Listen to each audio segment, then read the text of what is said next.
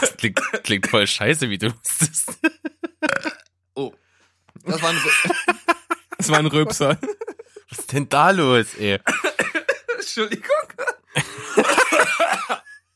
Gott, was ist denn los? Stirbst du gerade?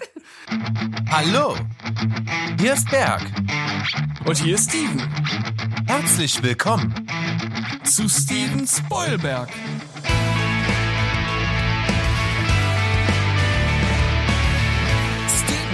Steven Spoilberg.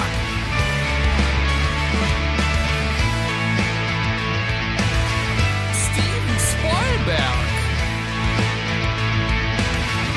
Dein Podcast. Steven Spoilberg. Steven Spoilberg. Steven Spoilberg.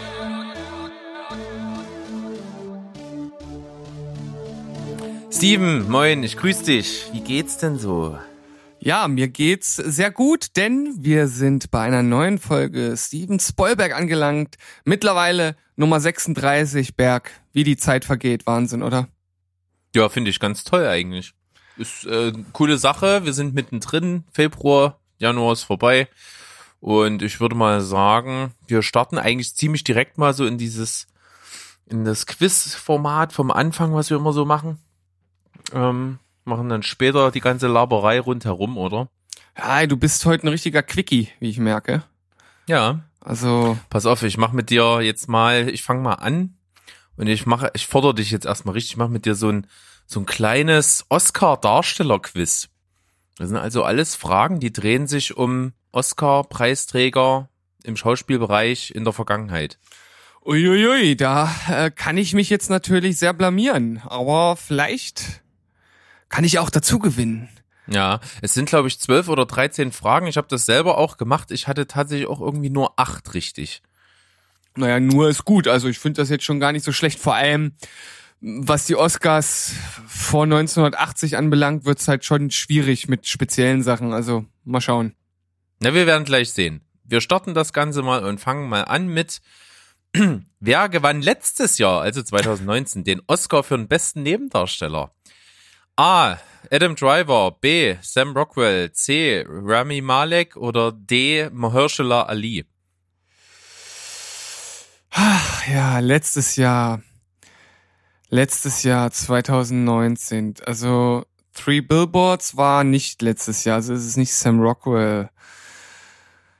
Ähm, die anderen äh, beiden davor? Was hast du gesagt? Äh, Adam Driver, Rami Malek und Mahershala Ali. Remy Malek hatte, hat nur einen Oscar für einen Hauptdarsteller. Adam Driver hatte, hatte, Bedenke aber, dass die Oscars von 2019 Filme von 2018 behandeln.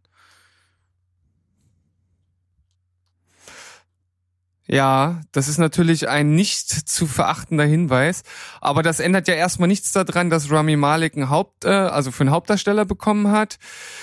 Ähm, Adam Driver hatte vorher noch, also äh, der hat, der hat noch gar keinen, glaube ich. Und Mahershala Ali, tja, da kann ich kann ich nicht zuordnen, aber weil du ja noch den Hinweis gegeben hast, sage ich dann doch, dass es Sam Rockwell für Three Billboards war. Vielleicht war der ja Anfang 2018.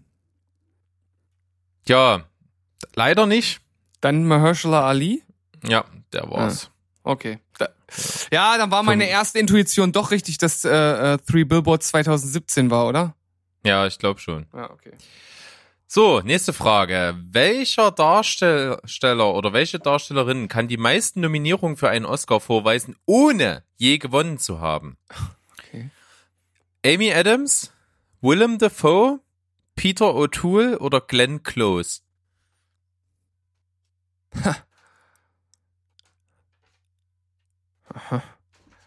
Das ist hart. Also, äh, ich glaube, ich, ich weiß jetzt gerade nicht, ob Glenn Close auch mal gewonnen hat. Bei William Defoe wüsste ich jetzt gerade überhaupt nicht, für was er nominiert war. Mal. Ich meine, der hat viele gute Sachen gemacht, aber ich kann mich jetzt nicht aktiv dran erinnern. Ähm, deswegen schließe ich ihn aus. Was war das erste? Amy Adams. Amy Adams. Keine Ahnung. Würde ich auch vom, vom Gefühl her ausschließen. Und äh, dann hat man Glenn Close und Peter O'Toole. Peter O'Toole. Ich sag, ich sag, ich sag Glenn Close. Glenn Close eingeloggt ist leider nicht richtig. Es handelt sich um Peter O'Toole. Ach ja, wieder, Ja, ist auch schwierig. wieder zwischen äh, zwei geschwankt und die falsche Entscheidung getroffen. Na, macht ja nichts. Wer ist Spitzenreiter als Oscar-Gewinner oder Gewinnerin mit den meisten Trophäen? Daniel Day-Lewis, Catherine Hepburn, Meryl Streep oder Lawrence Oliver? Lawrence Oliver sagt mir gar nichts, äh, da muss ich mich outen. Ähm, Daniel Day-Lewis. Wie viel hat er bekommen? Also zwei, zwei mindestens. Vielleicht auch mehr. Und Mel Meryl Streep ist natürlich auch, äh, auch mit dabei. Also ich würde jetzt einfach mal letzteren ausschließen, weil ich es einfach nicht zuordnen kann. Was war ähm, Nummer zwei? Catherine Hepburn. Da weiß ich, das weiß ich, weiß ich auch nicht. Ähm, deswegen nehme ich jetzt einfach. Ich nehme Daniel Day-Lewis. Das ist leider falsch, denn es ist tatsächlich Catherine Hepburn. Ach so. Die führt immer noch die Liste an. Daniel Day-Lewis, glaube ich, drei. Ja. Für Lincoln, mein linker Fuß und There Will Be Blood, glaube ich. Mhm. Und Ja, die äh, Meryl Streep auch drei, Okay. meine ich.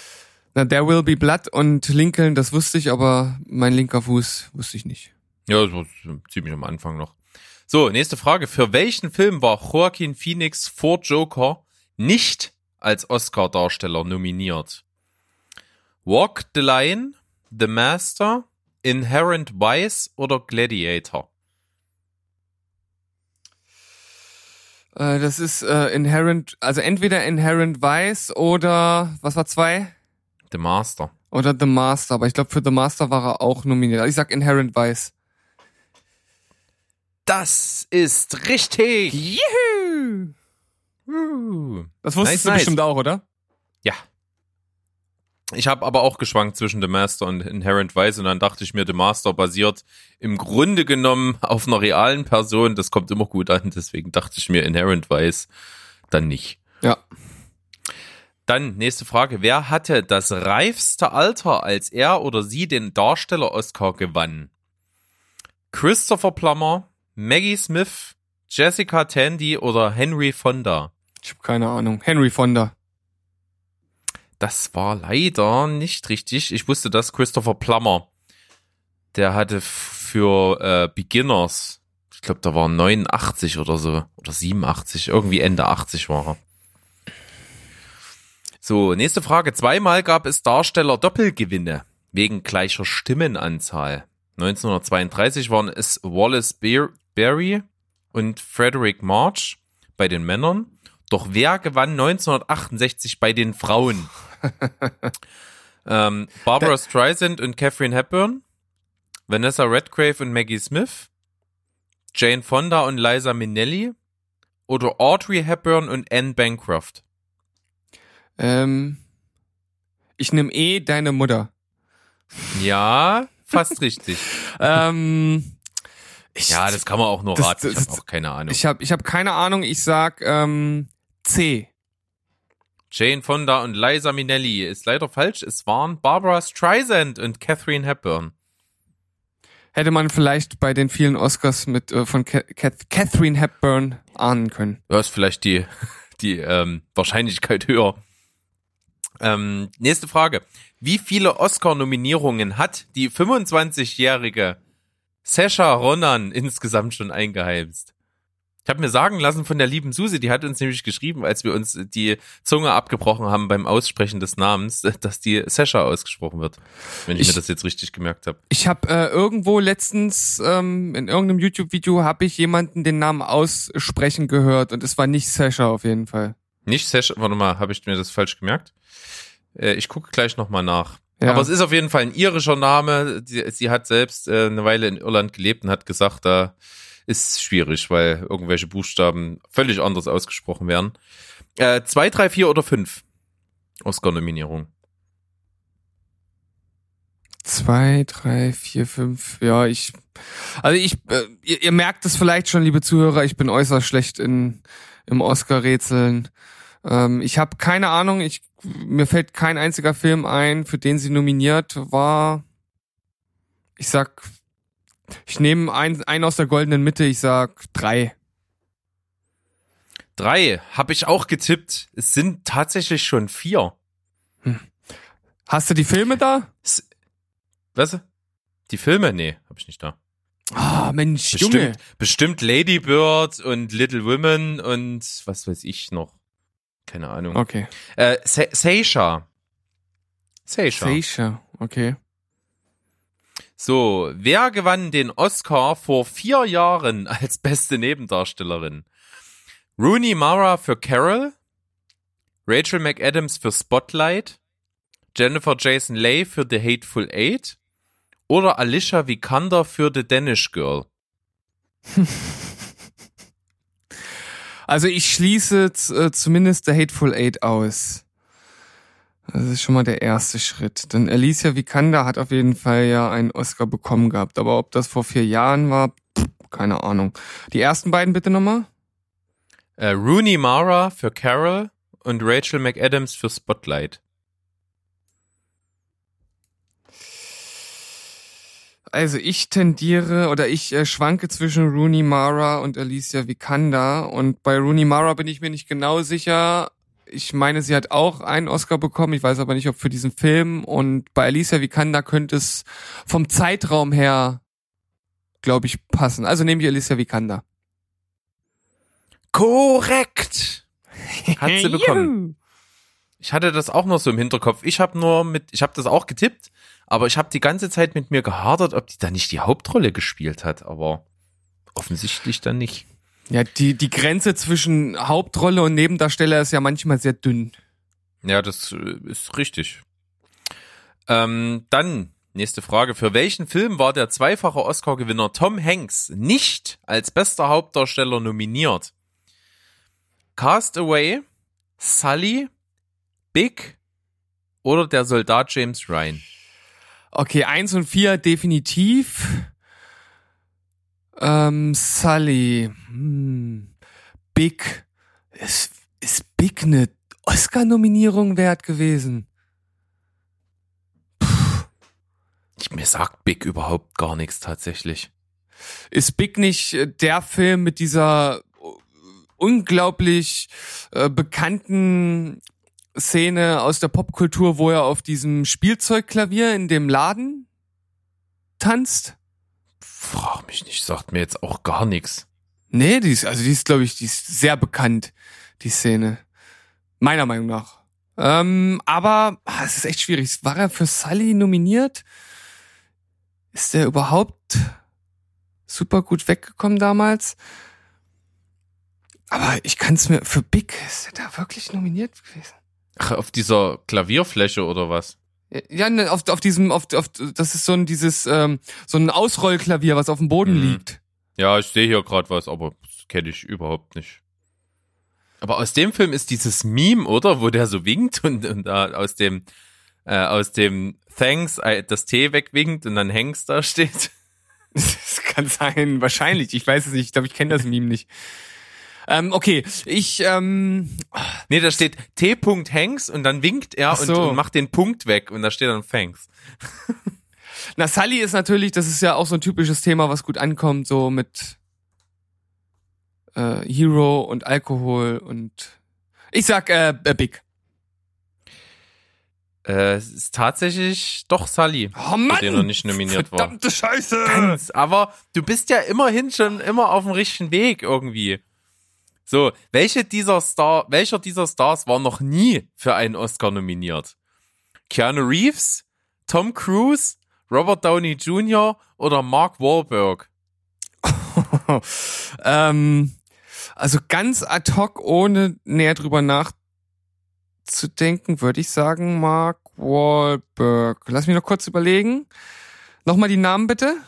Keanu Reeves, Tom Keanu Cruise, Robert Downey Jr. und Mark Wahlberg. Also Robert Downey Jr. auf jeden Fall. Ke Keanu Reeves wahrscheinlich für Matrix, denke ich mal. Und Die zwei war Tom Cruise. Tom Cruise, Tom Cruise. War Tom Cruise schon mal für irgendwas nominiert? Es wäre auf jeden Fall überraschend, wenn nicht, was der alles gespielt hat für Riesenfilme. Ja, schon. Aber mir fällt auch ehrlich gesagt gerade keiner ein. Also so richtig einer von den Hauptrollen. Ich meine, der hat in großen Filmen mitgespielt. Aber sind die Oscar würdig gewesen, ist die Frage. Vielleicht für The Last Samurai? Hatte der überhaupt Oscars? Ja, bestimmt, ne? Ich könnte es mir gut vorstellen. Okay, dann äh, nehme ich äh, Nummer vier. Mark Wahlberg. Ja. Ich, äh, nein, Keanu Reeves hat noch nie eine Nominierung gehabt. Mann. Ich dachte für, für Matrix hat er vielleicht eine Hm. bekommen gehabt. Ich würde vermuten, bei Mark Wahlberg war es für Boogie Nights. Ja, okay, das könnte natürlich sein. So, jetzt wird's nochmal richtig kompliziert. Frances McDormand, Judy Dench, Kate Blanchett und Meryl Streep. Was haben diese Darstellerinnen gemeinsam? Sie erhielten ihre erste Oscar-Nominierung im Jahr im, in den 90ern. Sie waren im den 2000ern nominiert, gingen aber leer aus. Sie gewannen in den 2010ern einen Oscar. Oder sie haben alle mehr als einen Oscar zu Hause. Sag mir bitte nochmal die Namen. Judy Dench. Frances McDormand, Ja. Kate Blanchett und Meryl Streep.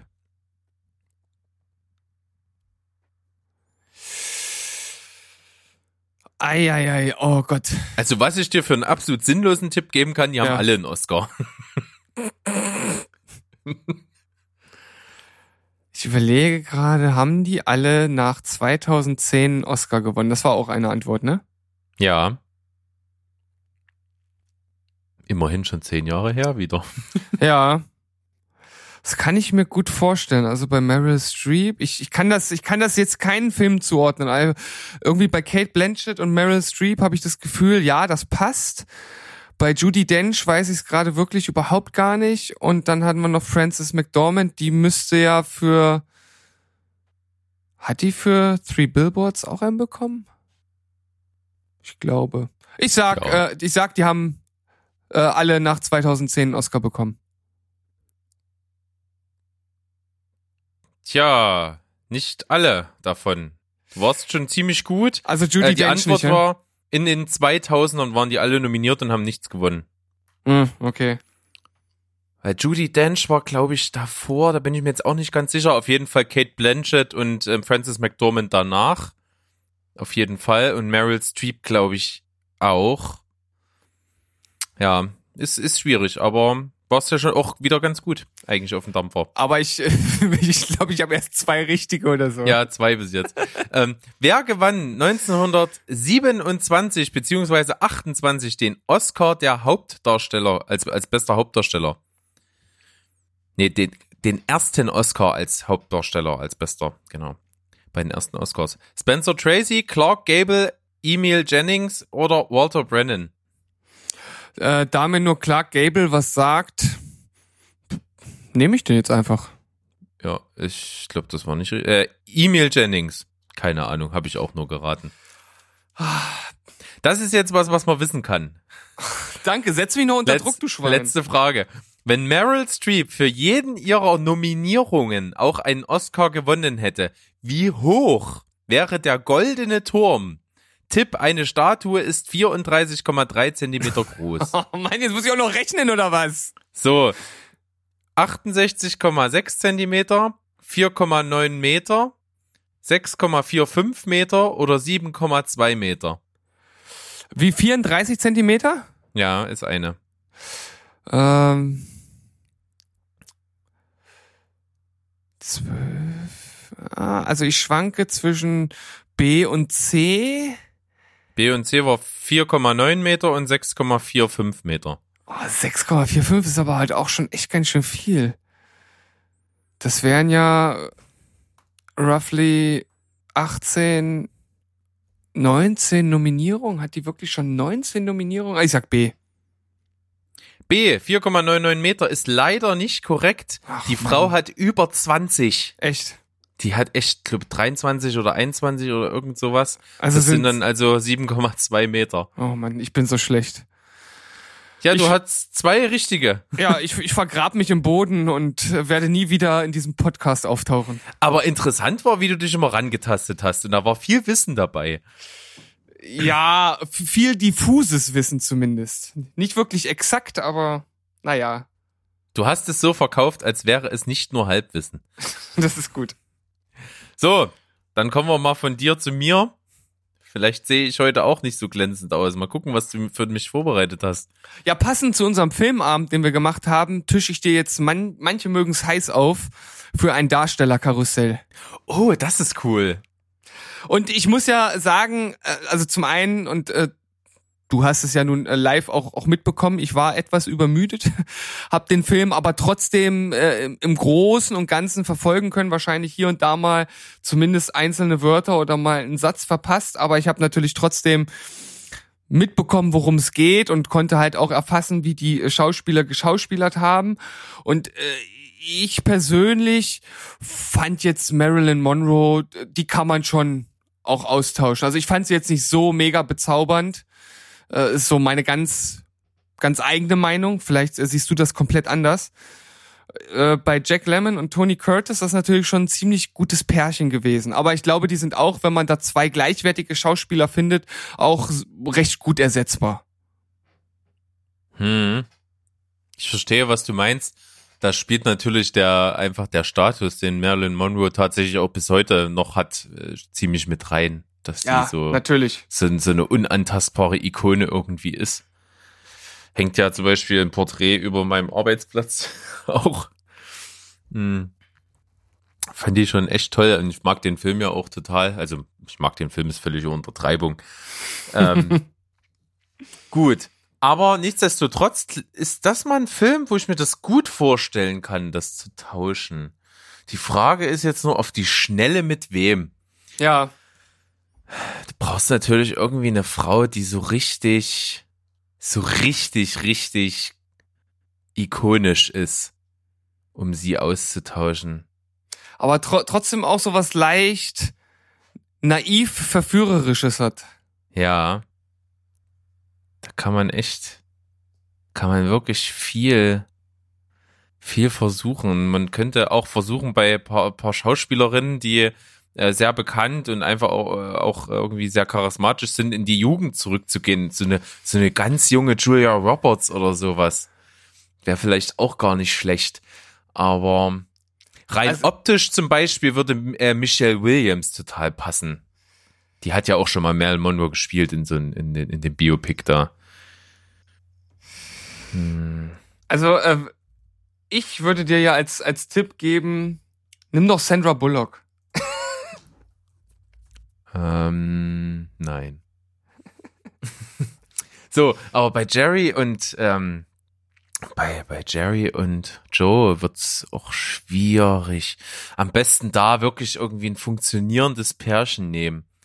Es ist natürlich, äh, es war mal im Gespräch. Es, ähm, ich glaube, das war so scherzhaft in dem Interview, ha, äh, hat er das mal gesagt, dass er sich zusammen mit seinem Filmpartner äh, richtig gut vorstellen könnte, davon ein Remake zu drehen. Und zwar äh, damals als Interview von Sherlock Holmes war das Robert Downey Jr. und Jude Law. Das ist natürlich auch nicht ganz verkehrt, aber du bräuchtest vor allen Dingen für Jerry irgendwie einen, der noch so ein bisschen, so ein bisschen spritziger und alberner ist. Eigentlich könnte ich mir für Jerry Kevin Hart total gut vorstellen. Ja. Ich nehme für Jerry Kevin Hart, der ist gut. Äh, Kevin Hart ist gut. Äh, darf ich Sam Rockwell? Oh, geil. Kevin Hart und Sam Rockwell, das wäre schon mega, auf jeden ist Fall. Ultra Killer. Nee, ähm, ich nehme Kevin Hart für Jerry und für Joe braucht man ja so ein bisschen so einen, so einen Casanova-Typen noch so. So, so, so einen leicht äh, erhabenen. Ah, wen könnte man da nehmen? Kevin Hart ist schon gut. Ah, wer, wer funktioniert denn zusammen mit Kevin Hart? Äh, ich könnte eigentlich auch einen Schwarzen noch nehmen, glaube ich. Idris Elba ist zu alt. Äh, der ist aber auch nicht schlecht. Ähm, Chris Tucker und Jackie Chan. das wäre eine andere Art von Film am Ende. ähm, ah, ist das schwierig. Ah, Ich bin ja bei Marilyn, bei Marilyn auch noch nicht so richtig weiter. Oh, das ist echt schwer, obwohl das, weil es so viele Möglichkeiten gibt, finde ich. Es, da kann man so viele schöne Wendungen reinbringen mit der richtigen Wahl. Ha, Oder, ähm, oder Mark Wahlberg und Matt Damon. nee, Matt Damon passt da nicht so. Mark Wahlberg, ja. Aber die, die funktionieren als Paar, glaube ich, auch ganz gut. Meinst du? Ja, Hat man noch nie gesehen. ich könnte es mir auch vorstellen. Ich finde ja eigentlich. Ich finde ja eigentlich.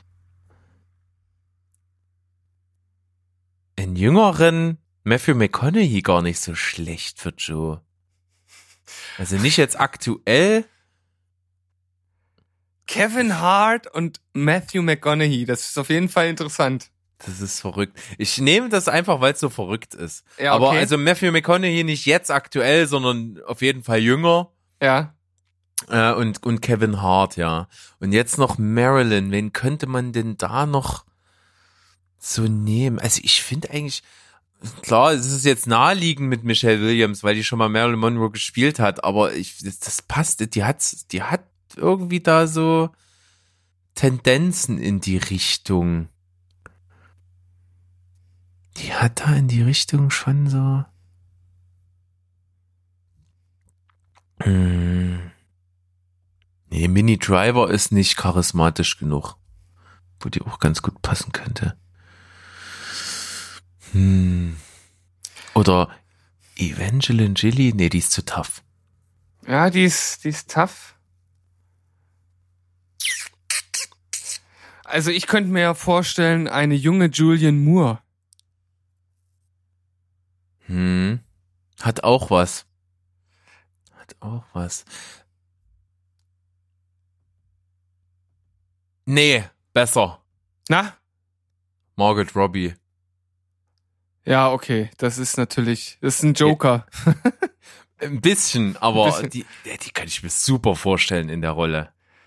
Ja, das ist, ist natürlich, weil es halt auch, ne, auch eine Blondine, auch so ein bisschen, wenn man so, wenn man es mal, ich sag mal, äh, auf den Punkt bringen möchte, ja auch so ein bisschen so eine Art Sexsymbol. Ja, genau Das- deswegen. Ja, passt. Die nehme ich. Alles klar. Also, wir haben beim Darstellerkarussell, für manche mögen es heiß, zum einen Chris Tucker und Matthew McConaughey und Nee, nicht äh, Ke- Kevin Hart und Matthew Ach, McConaughey. Kevin Hart. Chris Tucker war ja meine Wahl. ähm, oder meine Idee. Ähm, Kevin Hart und Matthew McConaughey und Margaret Robbie. Das ist eine extrem interessante Kombi. Wir können das ja mal, wir können das ja mal nach Hollywood schicken. Vielleicht machen sie da dann doch noch das Remake draus. Oh nein, bitte lass den Film unangetastet.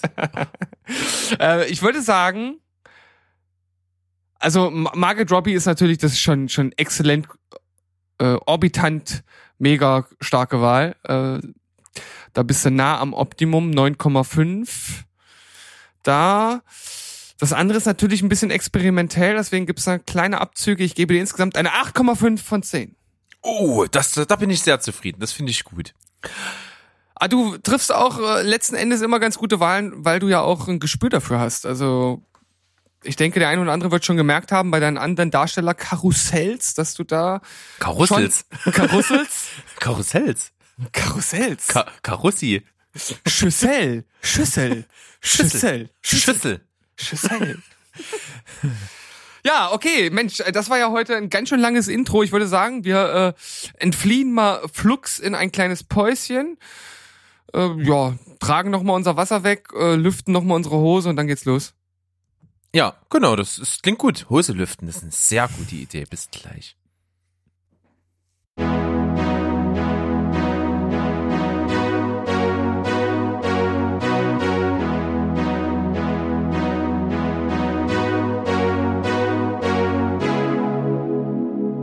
Bim bam, zuck die Buchs. Wir sind zurück aus der Pause. Wir hatten ein ja, ganz schön langes Opening heute. So ein Quiz, das zieht ja schon immer ein bisschen Zeit. Deshalb haben wir uns kurzfristig jetzt dazu entschieden, einen unserer Hauptpunkte doch nochmal auf die nächste Folge zu verschieben, damit wir nicht wieder eine riesige Mammutfolge haben. Denn das Hauptthema, was wir heute haben, also wir kommen heute mal ganz ohne die äh, kleinen Meldungen aus, die es natürlich auch wieder gab, aber wir haben gesagt, wir wollen uns heute mal wieder auf ein spezielles Thema richten, beziehungsweise die Aufmerksamkeit darauf lenken. Und zwar geht es darum, ob man Kunst von dem Kunsterschaffer trennen sollte. Was spricht dafür? Was spricht dagegen? Anstoßpunkt hierfür ist der neue Film von Roman Polanski, der da heißt Die Intrige und es wurde bei uns äh, auf dem Tele-Stammtisch-Kanal heiß darüber diskutiert, ob man denn diesen Film besprechen sollte oder nicht. Genau. Jetzt bist du natürlich dort schon voll in das Thema rein. Ähm, ist eigentlich eine ganz gute Idee, weil das Kleine, was ich hier noch als äh, zusätzliches Thema davor machen wollte, das ist eigentlich dann nach diesem ernsten Thema ein guter Abschluss eigentlich. Ja, okay, oh, ich habe mich gerade verschluckt. Und, äh, Entschuldigung, huste dich aus. Das klingt, klingt voll scheiße, wie du hustest. Oh. Das war ein, das war ein Röpser. Was ist denn da los, ey? Entschuldigung. Gott, was ist denn los? Stirbst du gerade? Ja, das, das ist wirklich, es war nur so, so ein Tropfen, der äh, an die falsche Röhre gekommen ist. Da ist, da ist Polen offen. Oh Gott. Na gut. So, also, ernstes Thema. Mm, Ja, ernstes Thema. Ja, wie du schon sagst, aktueller Anlass. Es gab also einfach, ähm, wurde das in den Raum geschmissen, bevor wir es einfach machen, äh, ob man denn diesen Film jetzt diskutiert oder nicht. Und da gab es also in der Redaktion eine ganz rege, ja, Auseinandersetzung kann man nicht sagen. Es gab halt viel für und wider. Und es ging halt prinzipiell darum, hat, setzt man schon, wenn man so einen Film eines Mannes bespricht, der ja selber halt äh, völlig in der Kritik steht, äh, setzt man damit selber halt ein Statement? Das ist halt die Ja. große Frage. Ja, also ich, ich finde erstmal grundsätzlich, dass man einen Film besprechen kann, wenn er jetzt nicht in irgendeiner Verbindung zu der, ähm, zu der äh, fragwürdigen Thematik steht, ähm, dann kann man den besprechen und vom, vom Autor oder Erschaffer erstmal grundsätzlich trennen. Die Frage ist halt nur, ob man das möchte. Ja. Also ob man mit sich selbst sozusagen äh, ja ausmachen kann, okay, ich bespreche jetzt den Film, das hat ja jetzt auch überhaupt nichts, zum Beispiel bei die Intrige, das hat ja jetzt nichts inhaltlich damit zu tun, was Roman Polanski vorgeworfen wird. Er baut da nichts ein, was mit dem zu tun hat. Das ist im Grunde genommen äh, einfach nur was, ja, wenn man so möchte, wenn man es ganz einfach runterbricht, was von ihm geschaffen wurde. Und das kann man sich angucken und kann sagen, okay, er hat einen Film über dieses und jenes Thema gemacht. Und genau das bewerte ich jetzt und nicht, was er für ein Mensch ist. Das kann man machen. Ist halt nur die Frage, ob man es möchte. Ja, also was ihm vorgeworfen wurde, war, dass er 1977 in Amerika angeklagt wurde wegen Vergewaltigung einer- und ähm, unter Verwendung von Betäubungsmitteln einer Minderjährigen. Damals eine 13-Jährige gewesen und diese Anklage wurde erhoben und äh, bevor, sage ich mal, das greifen konnte, hat er das Land schon verlassen und hat auch seither nie wieder Amerika betreten. So kann nicht verfolgt werden und so jetzt ist erstmal die Sachlage. Und du hast es gerade schon angesprochen, wir reden jetzt hier im Grunde genommen davon, dass Film und Tat des äh, Umstrittenen halt nicht im Zusammenhang stehen, zumindest nicht direkt. Und dass man ähm, das auch bei verschiedenen anderen Leuten hat, die äh, auch unterschiedliche Anklagen, sage ich mal, sich ausgesetzt sehen, dass das mit den Filmen an sich ja erstmal vordergründig thematisch nichts zu tun hat, inhaltlich. Natürlich äh, spielt es da immer irgendwo mit rein. Und das ist die Frage, die man sich, finde ich, in jeder Kunstform stellen kann. Ob das jetzt Musik ist oder irgendwelche anderen Sachen. Kann man einen Film gut finden, wenn auch, wenn der Regisseur ein Ver- Schwerverbrecher ist, zum Beispiel. Also Das ich, ist, ich, das ist eigentlich die zentrale Frage. ich finde es jetzt halt bei unserem Beispiel mit Roman Polanski schon ziemlich pikant, dass er halt geflohen ist und sich halt praktisch der Gesetzgebung entzieht und das wirkt ja auf den Außenstehenden so, als wenn er was zu verbergen hätte und als wenn er Angst hätte, er würde verklagt werden. Das ist ja im Grunde genommen wie ein Schuldeingeständnis. Und das macht es für mich halt schon ziemlich pikant. Ja, also Polanski selber hat es ja auch zugegeben. Er hat ja auch schon einen Teil einer Haftstrafe erstmal angetreten. Ähm, und es sollte, es gab dann noch weitere Verhandlungen und man hat irgendwie auf die Gnade auch von dem Richter gehofft und der Richter hat halt äh, so, also es lag die Vermutung nahe, dass der Richter also keine Ausnahmen oder äh, milderen Umstände oder irgendwas walten lässt, sondern dass es halt mit voller Härte trifft und da hat er die erste Gelegenheit genutzt zu fliehen. Und das ist halt das Ergebnis des Ganzen. Und da ist jetzt eben die Frage, kann ich es trennen oder nicht? Und ich muss halt für mich sagen, äh, dass mein moralischer eigener Kompass Kunst und Künstler trennen kann. Also das geht mir mit vielen Sachen so. Ich kann einen Film, den ich gut finde, jetzt nicht auf einmal scheiße finden, weil im Nachhinein jetzt zum Beispiel rausgekommen ist, dass irgendwie der Regisseur ein Verbrecher ist. Also selbst wenn man es jetzt vorher nicht weiß, jetzt im Falle des neuen Polanski-Films weiß man das vorher, okay. Aber es gibt ja auch viele Sachen, wo es na im Nachhinein erst rausgekommen ist. Wein Harvey Weinstein zum Beispiel, der hat ja unglaublich viel produziert. Der ist ja jetzt äh, einfach in der MeToo-Debatte einfach ganz weit vorne im Angeklagtsein, sage ich jetzt mal. Und ein Vorreiter bei den Angeklagten sozusagen. ja, nee. Und äh, da, da ist es jetzt schwierig zu sagen, dass das Haufen mega gute Filme, dazu zählen ja natürlich auch die, die ganzen alten Tarantino-Sachen, die, die findet man ja jetzt nicht auf einmal Schrott. Naja, das ist auf jeden Fall für mich auch nochmal ein ganz anderer Aspekt. Also wenn die Schauspieler das jetzt im Großen und Ganzen nicht wussten, ich gehe jetzt mal davon aus, dass die meisten nicht wussten, was der Weinstein so getrieben hat, wenn sie es denn wirklich mitbekommen haben und nichts gemacht haben, dann ist das natürlich absolut verwerflich, aber ich gehe jetzt erstmal einfach von der Unschuldsvermutung aus, dass die das nicht wussten, die haben ihre Filme gedreht und wenn man dann jetzt im Nachhinein sagt, man bestraft diese ganzen Schauspieler damit, dass man ihre Filme nicht mehr guckt, nur weil ein Typ halt Scheiße baut, äh, das, das finde ich halt schwachsinnig. Weil am Ende bestraft man ja dann auch, ja, alle die, die da äh, involviert haben und ihr Herzblut auch mit reingesteckt haben. Also, das äh, würde ich auf jeden Fall trennen du hast ja selbst gesagt, bei dem neuen Polanski-Film ist das halt schon was anderes. Also ich würde als Schauspieler halt nicht bei einem Polanski-Film mitspielen, wenn ich halt weiß, dass der halt eine Minderjährige wohl missbraucht hat. Also das würde ich halt nicht machen. So, und das muss man, finde ich, den, den Schauspielern schon auch ein Stück weit anlasten, dass sie halt willentlich mit jemandem zusammenarbeiten, der anscheinend eine Minderjährige missbraucht hat. Das finde ich halt schon schwierig. Und ich finde, man muss halt auch generell, also ich, ich guck halt von Fall zu Fall. Ich kann nicht sagen, ich kann das generell trennen.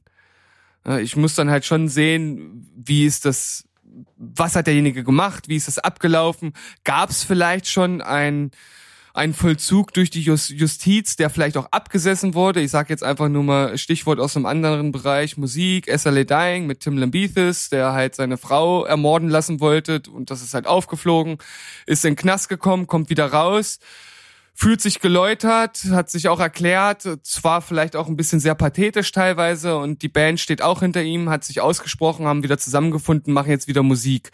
Ist für mich persönlich in Ordnung, weil unser System halt auch auf zweiten Chancen beruht, wenn man seine Strafe abgesessen hat. Ist für mich persönlich in Ordnung. Aber bei Roman Polanski finde ich es doch schwierig, ganz ehrlich. Ja, genau. Also rein, wie man das Ganze sieht. Und ich finde, wie du das schon sagst, das ist bei jedem ein kleines Stück anders. Jeder hat da, also es ist nicht jeder rigoros und sagt, weil, weil das, das ist ja Wahnsinn. Wenn du jetzt einmal sagst, ich gucke nichts mehr und bespreche auch keinen Film mehr, der irgendjemanden dabei hat, der einen fragwürdigen Hintergrund hat, dann kannst du Polanski natürlich ausschließen, du kannst Woody Allen ausschließen, du kannst mittlerweile auch Tarantino ausschließen, du kannst äh, alles sowieso alles, was Harvey Weinstein produziert hat, ausschließen. Du kannst im Grunde alles, was zu Disney gehört, ausschließen. Du kannst, äh, was weiß ich, alle Filme mit Kevin Spacey, alle Filme mit irgendwelchen anderen Schauspielern, die da irgendeiner äh, Anschuldigung sich ausgesetzt gesehen haben. Also ich sag mal, wenn du im Dreck wühlen wolltest und nur moralisch einwandfreie Filme mit äh, moralisch ein, äh, einwandfreien Hintergrund gucken willst, dann äh, wird die Wahl nicht mehr groß. Ja, ich, ich sehe es halt eigentlich noch ein bisschen noch ein bisschen krasser. Also erstmal das, was du ansprichst, ist natürlich total richtig.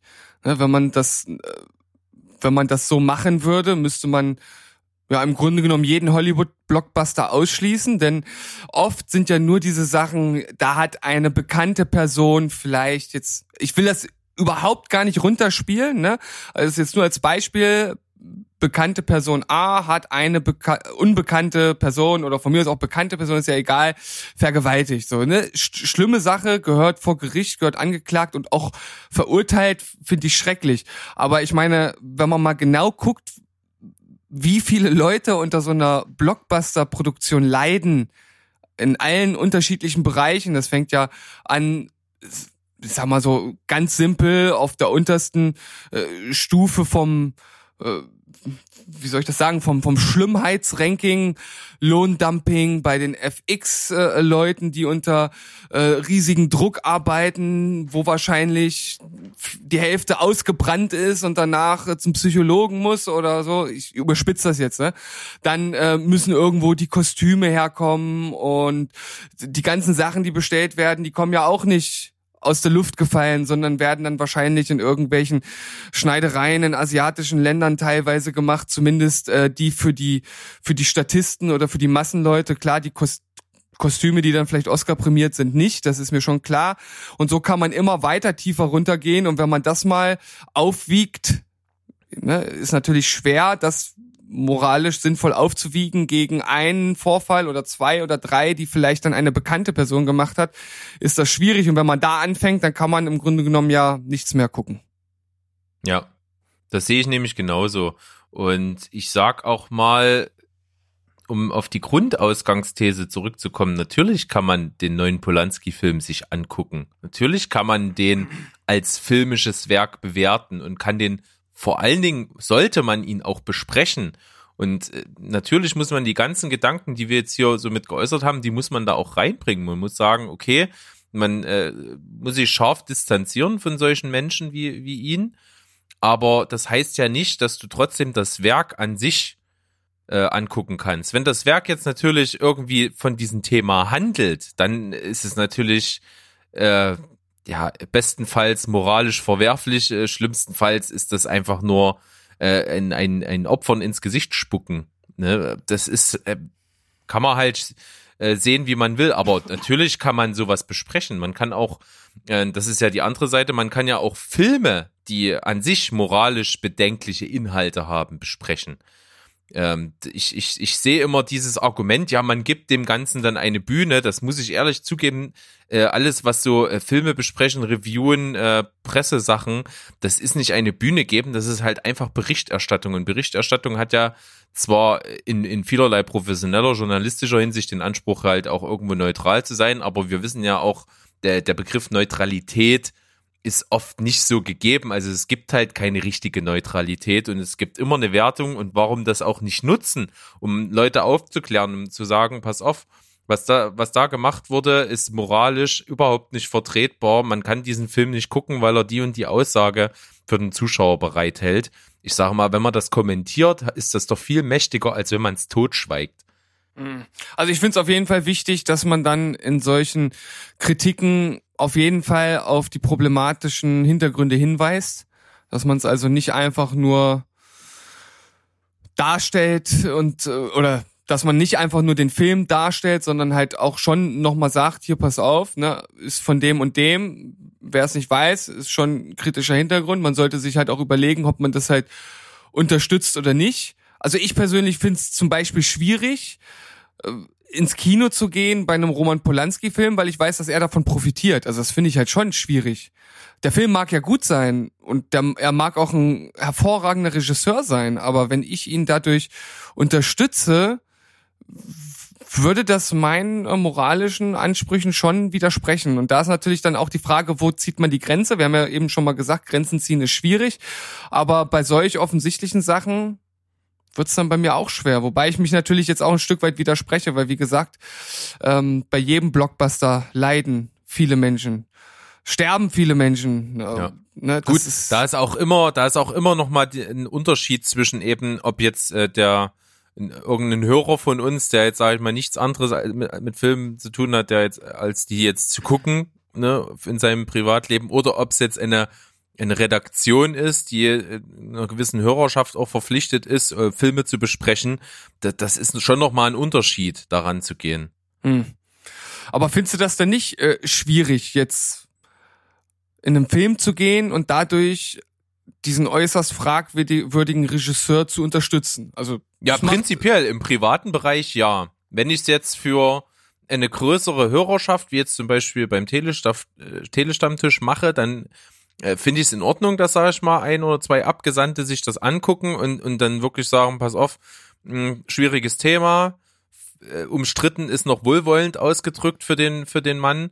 Ähm, es gibt die und die Hintergründe, der Film und so behandelt das zwar nicht, aber trotzdem. Und dann einfach diese ganzen Sachen als Fakten geben und dann das jeden selbst überlassen, weil es gibt viele moralische und, und ethische Diskussionen, die, wenn man die Argumente wichtet, keinen anderen Schluss mehr zulassen.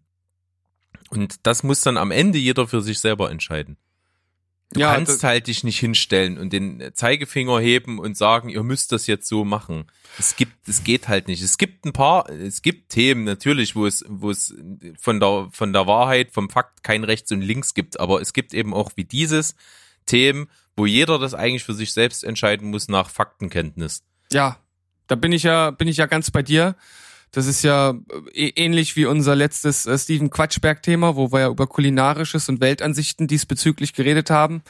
Und ähm, geht ja halt einfach darum, dass ich mich ja ohne tierische Produkte ernähre und ich versuche da auch immer die Leute zumindest so aufzuklären, wenn sie denn fragen, warum ich das mache und ob sie das dann selbst auch so sehen und dann eventuell auch mal umdenken. Diesen Weg müssen sie dann halt selbst gehen, weil alles andere ist halt in der Regel auch nicht wirklich nachhaltig. Also wenn kein Umdenken im Kopf stattfindet und das gilt ja jetzt auch für das Thema hier, dann funktioniert's halt sowieso nicht.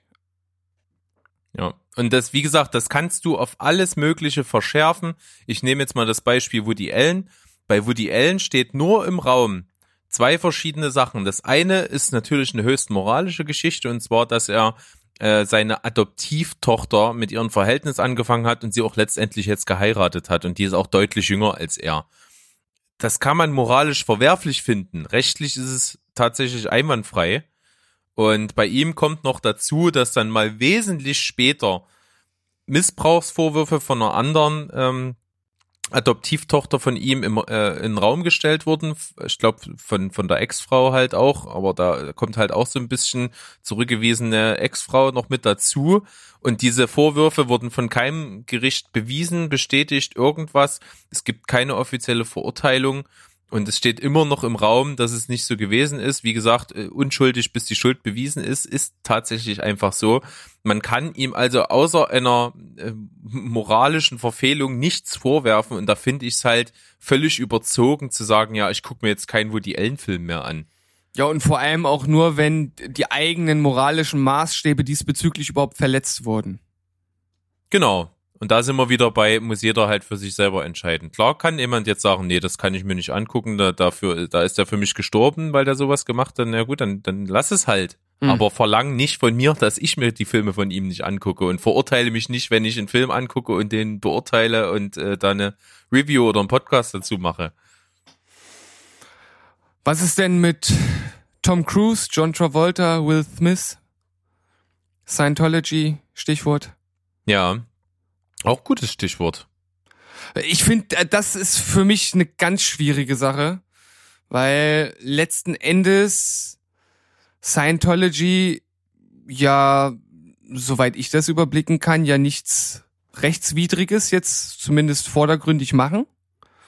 Es ist, halt, es ist ja als Kirche anerkannt ähm, in Amerika. Ich weiß nicht, wie es hier aussieht rechtlich, aber letzten Endes ist natürlich bekannt, dass vieler Leute Leben durch diese Sekte mehr als nur zerstört wurde.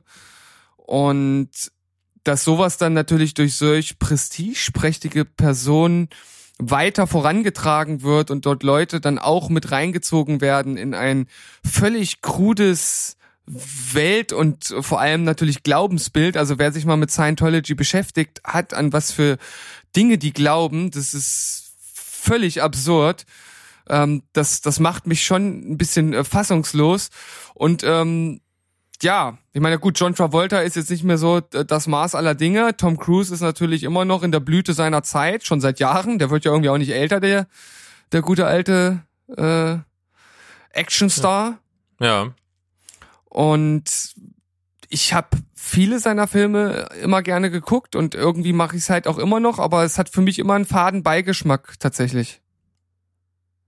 Ja, ist richtig. Ähm, Ein Geschmäckle ist dabei, wobei ich, wie gesagt, für mich persönlich da immer sagen kann, ich kann gut äh, Ku- Kunst und Künstler trennen. Ich, ich natürlich gucke ich mir den Film an als das, was er ist, aber es kann natürlich auch mal irgendeine Person kommen, die einen Film macht, die für mich halt irgendwie dann völlig ausgeschlossen ist und dann kann ich den Film nicht sehen. Das ist wirklich, da kommst du von Hundertsten ins Tausendste, wenn du da versuchst, irgendwo n- Richtlinien oder Grenzen oder irgendwas festzulegen. Weil wenn du einmal irgendwo anfängst, gehören wieder tausend Sachen dazu. Und wenn du das nicht machst, dann äh, kommen wieder viele bedenkliche Sachen, die für andere bedenklich sind, für dich nicht. Ist halt echt total schwierig.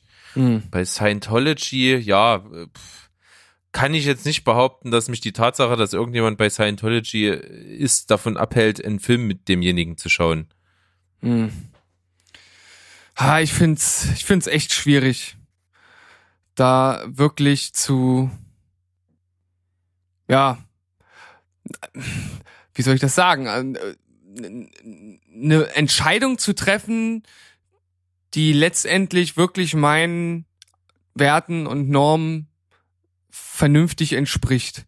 Also wenn ich wirklich ganz rational rangehe, was ich eigentlich in der Regel tue, müsste ich eigentlich sagen, ich dürfte die Filme nicht gucken, weil die ganzen Leute, die dort mitspielen, die Leute, die Tom Cruise, die John Travolta und Will Smith äh, casten, die wissen, dass das Scientologen sind und sie geben ihnen halt, auch wenn sie nicht aktiv dort für Scientology werben, ja trotzdem dem Ganzen eine Bühne, weil jeder Hammel weiß, dass die bei Scientology hohe Tiere sind. Und das macht's für mich halt schwierig und wo ich auch äh, ziemlich schockiert war und ich glaube, das ist auch nicht das erste Mal, dass das äh, passiert ist. Ähm, Scientology hatte auch beim Super Bowl einen ein Minute langen Werbespot. Das- Okay. Das finde ich mega krass. Also und da sieht man halt auch, dass halt Geld halt die Welt regiert, ne? Dass dann halt nicht mal gesagt wird, okay, pass auf, wir geben, wir geben Scientology halt keine Plattform. Nein, die kriegen einen einminütigen Werbespot. Das finde ich, eigentlich ungeheuerlich.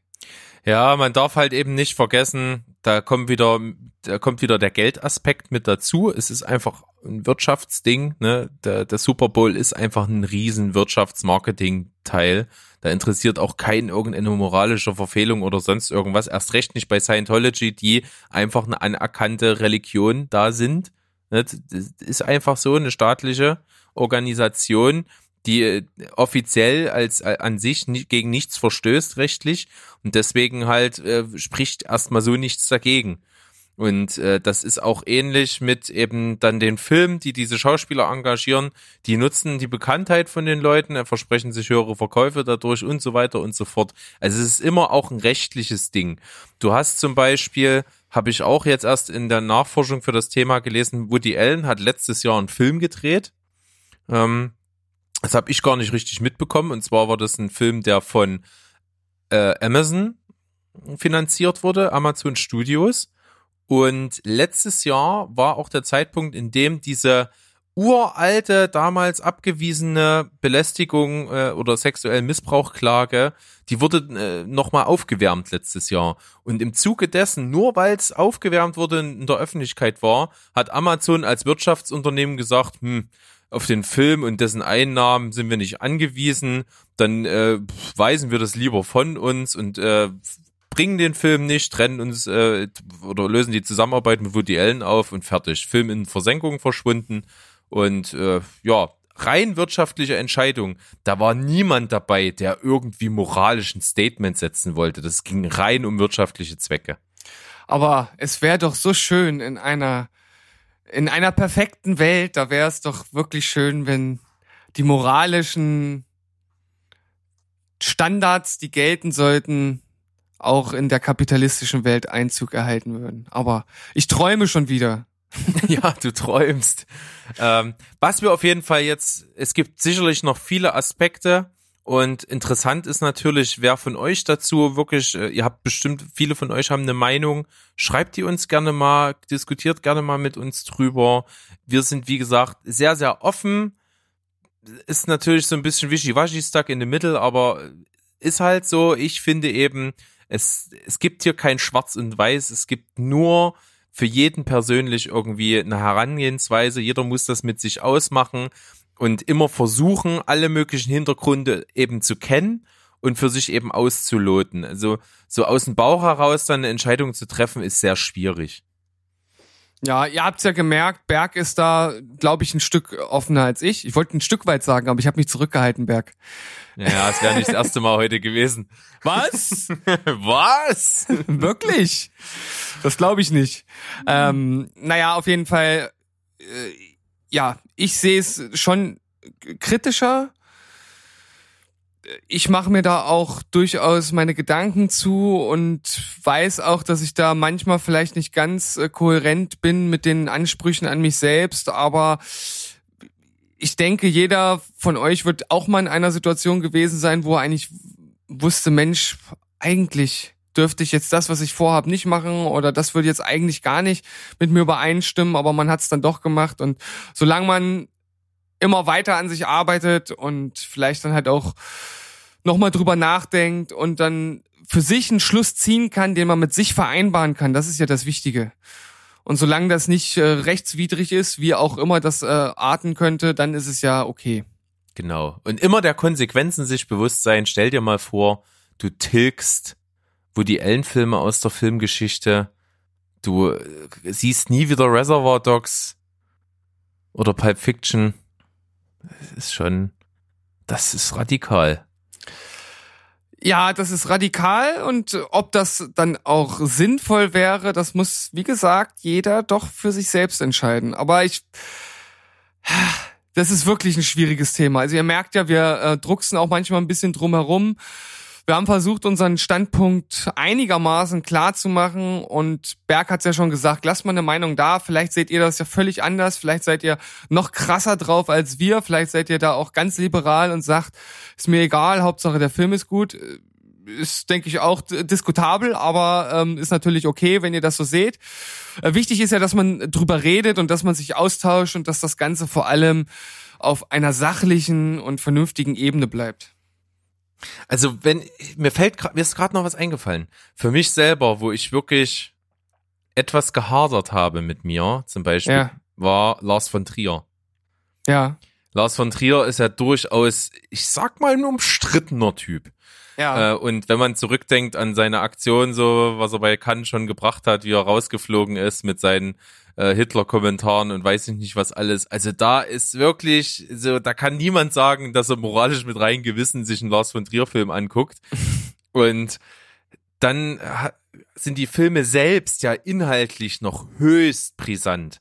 Also da ist auch viel drin und wenn man das noch mit seinen eigenen, äh, mit seiner eigenen Vergangenheit so ein bisschen abgleicht, da ist also auch, glaube ich, ähm, gab es da viele, gab es so, so auch so Missbrauch in der Kindheit und so verschiedene psychische Sachen und so weiter. Und wenn du das noch auf die Filme projizierst, wird's echt schwierig, aber komm mal umhin, diese inszenatorische Brillanz, Brillanz von ihm zu sehen. Also das ist so zweischneidig. Ich, wie gesagt, Antichrist zum Beispiel, ein Film, der mich komplett verstört hat, der, den, der mich so viel Kraft gekostet hat, den durchzugucken.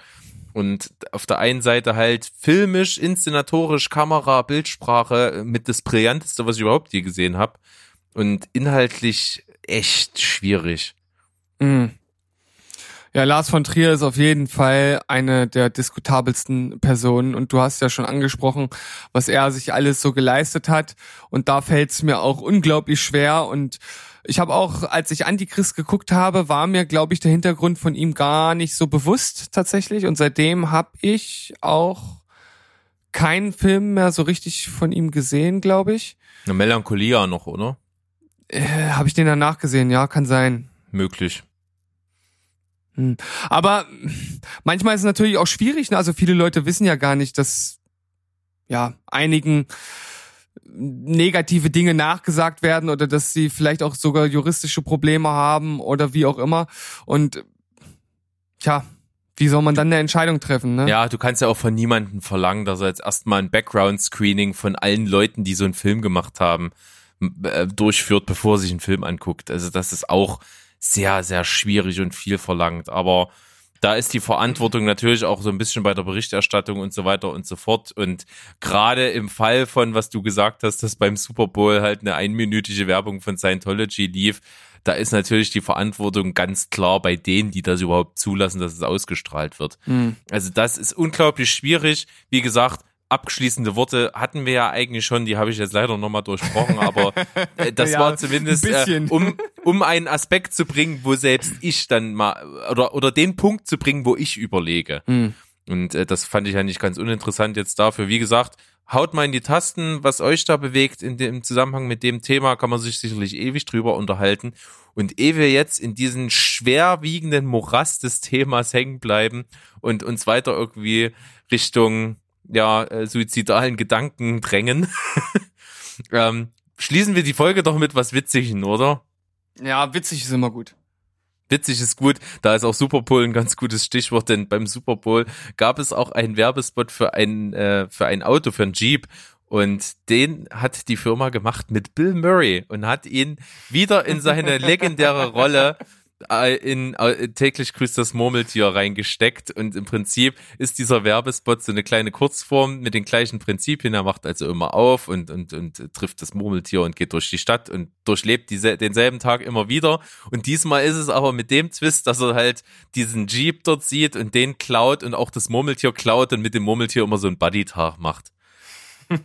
Ja, ist auf jeden Fall ziemlich cool geworden. Ähm, auch wenn es dann natürlich letzten Endes halt äh, nur ein Werbespot ist für ein Auto, aber äh, ist natürlich eine lustige Idee gewesen. Also super witzig, total cool gespielt. Bill Murray hat auch Spaß, wie man sieht und es gibt so coole, äh, man fragt sich dann, oh cool, es ist so ein, so ein, so ein Murmeltier selber haben und mit dem so einen Buddy-Tag machen, fetzt bestimmt total. Also wie er das am Ende in so einer Babytrage an sich vorne dran hat, ey, da könnte ich mich bepissen vor Lachen. Ja, das hat natürlich was. Und ich sag mal, Bill Murray, es ist halt Bill fucking Murray, ne? Also Ja, er hat, er hat's halt, er hat's halt immer noch drauf. genau, enough said. Bill Murray, f- schaut euch noch, das mal an. Ja, und vielleicht noch mal ganz kurz, weil wir ja jetzt hier gerade schon bei ähm, Super Bowl und Werbespots sind, noch mal ganz kurz zu den Trailern von äh, vom Super Bowl. Ich weiß ja nicht, du hast ja wahrscheinlich keine jetzt noch mal angeguckt, oder? Nein, Nee. Ähm, das ist ja auch ganz interessant. Ich meine, diese die ganzen Filmstudios haben ja eigentlich einen Haufen Kohle. Trotzdem sind die ganzen äh, Trailer halt nur 30 Sekunden lang, was natürlich gerade bei Action-Blockbustern darin mündet, dass die Trailer gefühlt 60 Szenen zeigen. Also es ist super schnell geschnitten. Du siehst im Grunde genommen gar nichts. Äh, Finde ich mega anstrengend. Ähm, und es sind ja nun mal, und das kann man ja auch dem Ganzen nicht vorwerfen, sind nun mal alles Blockbuster, also wirklich riesige Filme, die Millionen von Millionen kosten und natürlich dementsprechend eher in die Richtung Actionfeuerwerk gehen. Und äh, das ist ja etwas, was mich so in letzter Zeit doch ein Stück weit abturnt. Und wenn ich dann äh, Fast and the Furious äh, 9 sehe, m- mit einem Cast, der war wahrscheinlich allein schon äh, 150 Millionen kostet, und äh, da ein völlig absurdes Action-Ding nach dem anderen äh, aufs Tablett gezaubert wird, also wo man sich dann wirklich nur so denkt, also behinderter geht's eigentlich gar nicht mehr. Ja, äh, ja, ha- halte ich irgendwie überhaupt nicht viel von. Es gab kaum einen Trailer, der mich irgendwie vom Hocker gerissen hat. Und äh, worauf ich jetzt nochmal mit den 30 Sekunden zu äh, sprechen äh, kommen möchte, nur nochmal ein ganz kleiner Rückgriff. Wir haben ja gesagt, Scientology eine Minute. Da weiß man auch, wie viel Geld in dieser Kirche steckt, dass die sich in ein, eine Minute langen Werbespot leisten können. Denn ich, eine Sekunde kostet mehrere Millionen oder so? Ein, 1,2 Millionen? Ich weiß nicht. Also es ist so teuer. Es ist, Es ist ab, auf jeden Fall absurd viel Geld, das, das kann man festhalten.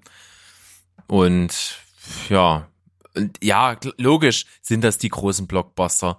ja, das, Da das wird, da wird, da wird natürlich die, dieser Sendeplatz genutzt, um es eigentlich nur bekannt zu machen, um sicher zu gehen, dass der letzte Troll auch mitkriegt. Oh, der Film kommt im Kino, ich gehe mal nächste Woche. Ja, So, ne, zu mehr ist das gar nicht gut, weil das sind ja Filme, die sprechen die Leute an, die zweimal im Jahr ins Kino gehen. Und da willst du die natürlich auf jeden Fall mit abholen. Und da sind natürlich Filme wie The Fast and the Furious prädestiniert dafür. das kann ich ja auch, wie gesagt, habe ich ja vorhin schon gesagt, das kann ich dem ganzen Jahr letzten Endes auch nicht vorwerfen. Das ist genauso, als wenn ich zu einem Handballspiel gehe und sage, hä, was ist das denn für ein Scheiß, ich will Fußball sehen.